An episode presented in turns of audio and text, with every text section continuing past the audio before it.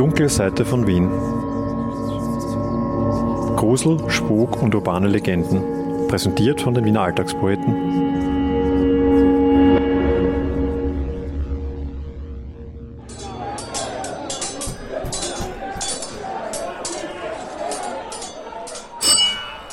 Es ist ein grausames Gemetzel.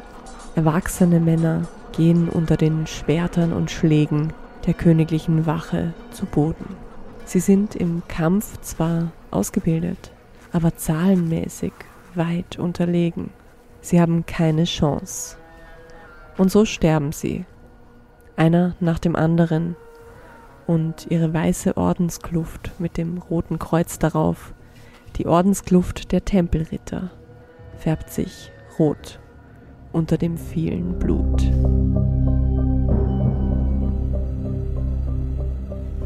Gute 700 Jahre soll diese schaurige Szene zurückliegen. Die kleine Gasse, die dereinst der Tatort war, trägt heute einen verheißungsvollen Namen Blutgasse. Wir passieren sie, wenn wir in dem verwinkelten Kretzel hinter dem Stephansdom in Richtung Parkring unterwegs sind. Etwa 115 Meter lang ist das Gässchen und so schmal, dass keine Autos durchfahren dürfen. Heute steht die Blutgasse unter Denkmalschutz. Schutz suchten die Tempelritter Anfang des 14. Jahrhunderts vergeblich. Der französische König hatte es auf die Besitztümer des Ritterordens abgesehen und bezichtigte dessen Mitglieder der Ketzerei. Der wollte kassieren von den Templern, die haben es ihm aber nicht freiwillig gegeben und so hat er sie beim Papst angeschwärzt als Ketzer und der Papst hat gesagt, nun gut, dann, wenn das so ist, dann müssen wir eine Inquisition einberufen, das heißt, wir müssen das untersuchen und auf diese Art und Weise ist die Sache gelaufen. Das war ein Deal zwischen dem französischen König und dem Papst und der König hat dann also alle Güter, Häuser, Grundstücke, Geld und alles kassiert. Das erzählt Gabriele Lukacs.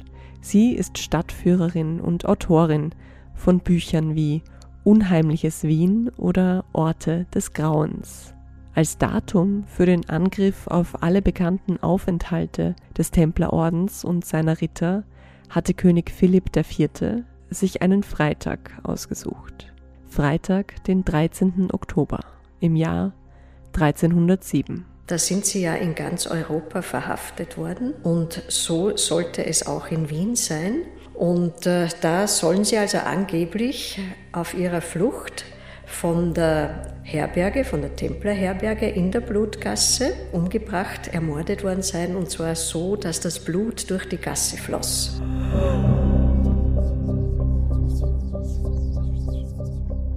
Wir wissen natürlich, dass es eine Legende ist, dass das so nicht stattgefunden hat, aber eine Legende hat ja immer einen wahren Kern. Und der Kern ist die Tatsache, dass die Templer wirklich verhaftet, verfolgt und umgebracht wurden in Europa. Das vergossene Blut in Wien gehört also zu den jahrhundertealten urbanen Legenden. Von denen gibt es gerade zum umstrittenen und mysteriösen Templerorden besonders viele. Auf dem Tempelberg in Jerusalem sollen die Templer ja den heiligen Gral gefunden haben. Ebenso die Bundeslade mit Gottes zehn Geboten darin. Und Beweise dafür, dass Jesus leibliche Nachfahren hatte. Und wer weiß, vielleicht hatte der Papst ja auch deshalb nichts gegen ihre Vernichtung und Verfolgung einzuwenden.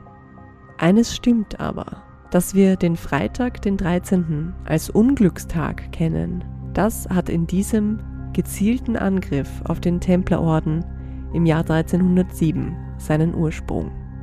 Das Templerquartier in der Blutgasse, aus dem die Ritter in Scharen geflohen sein sollen, ist nicht belegt, aber auch nicht widerlegt.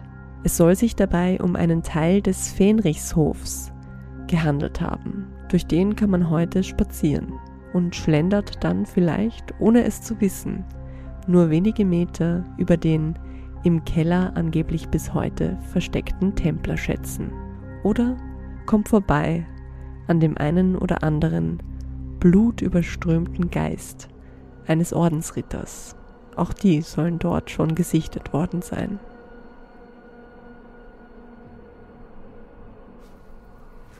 Ohne Rache verschwanden die Tempelritter jedenfalls angeblich nicht von der Bildfläche.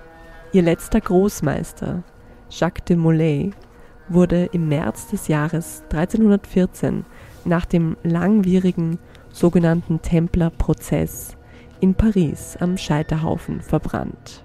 Er soll König Philipp IV. und Papst Clemens V., der dem geistlichen Orden nicht zu Hilfe gekommen war, mit einem Fluch belegt haben. Er hätte ihnen vorhergesagt, heißt es, dass sie ihm binnen eines Jahres in den Tod folgen würden. Papst Clemens V. starb einen Monat später, im April 1314. König Philipp IV. starb im November desselben Jahres.